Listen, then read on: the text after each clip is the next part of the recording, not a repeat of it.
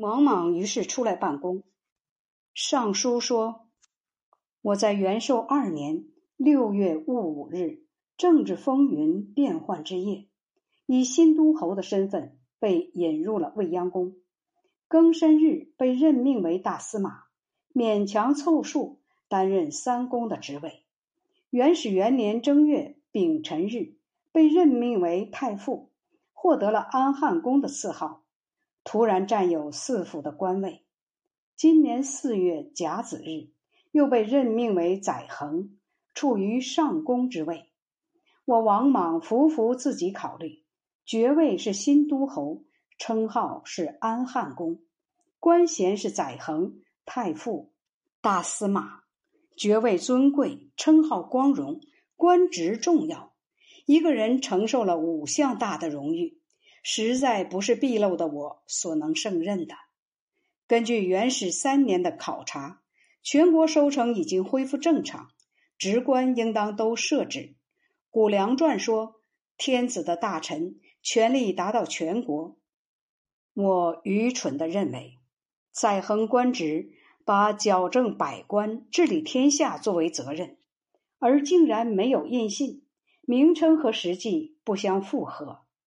我王莽没有兼任官职的才能，而今圣明的朝廷既然错误的而任用了我，我请求御史刻载衡印章，叫做载衡太傅大司马印。刻成以后，授给我王莽，我就上交太傅与大司马的印信。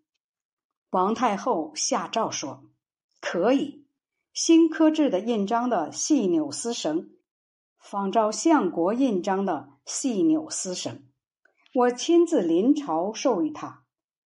王莽又是把所增加的彩礼钱赠送给长乐宫伺候王太后饮食起居的随从宦官和侍女。太保王顺奏称，全国人民听到安汉宫不接受可以出一千辆战车的封土，拒绝接受一万斤黄金的聘礼。散发财产，施舍他人，数以千万计。没有人不向往德化。蜀郡男子陆建等人正在诉讼，十分惭愧，自行撤销官司。既令是周文王感化虞国国君和芮国国君，使他们自行停止争执，返回本国，也不过如此。应该把这些事情在全国宣布。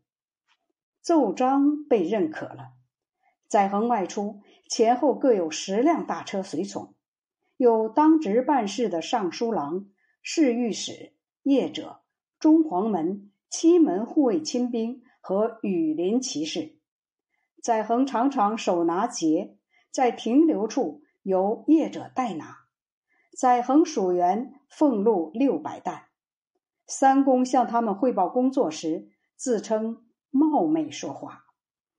这一年，王莽提议兴建皇家大会堂、国立太学，御用天文台，给学员兴建宿舍一万余间，修建市场、长满仓，规格非常盛大。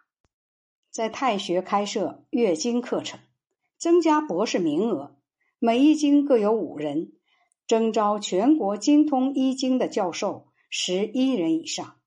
以及藏有善意的礼经、古文、尚书、毛诗、周官、尔雅、天文、神秘预言、预兆书、音乐、历法、兵法，是奏篇文字，通晓他们的意义的人，都前后公车衙门，收罗全国具有突出才能的士人，来到长安的前前后后，用以签记，都让他们在朝廷上。记录下自己的见解，打算用他们来订正荒谬、统一各种分歧的说法。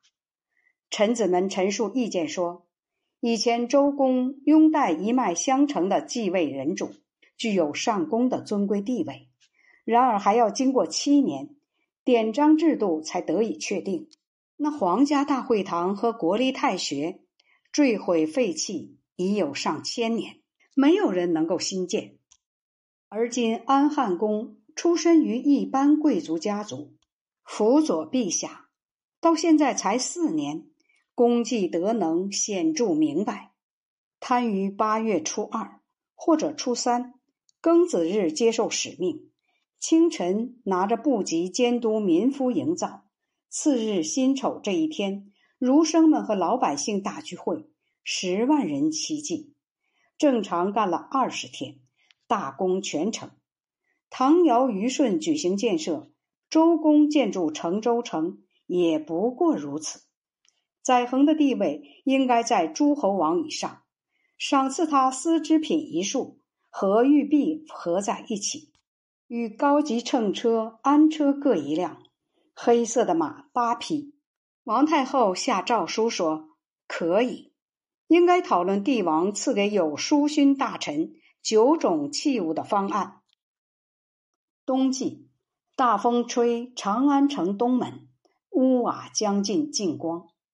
元始五年正月，在皇家大会堂合祭远近祖先的神主，应征陪同皇帝参加祭祀的有诸侯王二十八人。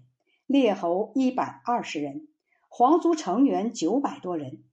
祭祀结束，赐封宣帝曾孙刘信等三十六人当列侯，其他的人都增加封地名户或者赐封爵位。金钱丝织品的赏赐各有差别。这时，官吏和人民因为王莽不接受新野县的田地而上书的。前后达四十八万七千五百七十二人，以及诸侯王、三公九卿、列侯和皇族被接见的，都叩头说应该从速给安汉公增加赏赐。于是王莽上书说：“我以外戚的身份，超越次序，空占官位，没能称职。夫妇考虑您的圣明德行，淳朴丰盛。”顺从天意，符合古道，制定礼制，去治理人民，创作乐教，去改变风气。全国人民兴奋，所有蛮夷来归。离开朝廷那天，没有人不落泪。如果不是真诚，难道可以用空话招之？从诸侯王以下，直到官吏平民，都知我王莽上面跟陛下有亲戚关系。又得掌管要职，每次向您歌功颂德的，总要顺便带出我王莽。我看到诸侯在您面前提到这些事的，不曾不汗颜而惭愧。我虽然生性愚蠢鄙陋，但由衷的了解自己，德行薄而官位高，能力小而责任大，从早到晚恐惧战栗。常常害怕侮辱了本朝，而今全国安定太平，风俗整齐相同，所有外族一概归服，都是陛下圣明德行所亲自领导。太师孔光和太保王顺等人辅佐施政，协助治理的结果。各位卿大夫，没有人不是忠臣良吏，所以能够在五年的时间里获得这样的政绩。我王莽确实没有出奇制胜的计策和特殊的谋略，秉承皇太后的圣明懿旨，向下传达还不能体会十分之一，接受很多贤臣的筹措谋划，向上面汇报还不能归纳十分之五，本应当承担办事没有效益的罪责，其所以能够在短期内保全性命。实在是上面多亏陛下这棵大树好遮阴，而下面依靠大臣们的缘故，您承受不了众多的议论，总是把那些奏章下交议事的官吏。我王莽从前打算立即上书请求予以制止，恐怕他们终不肯停止。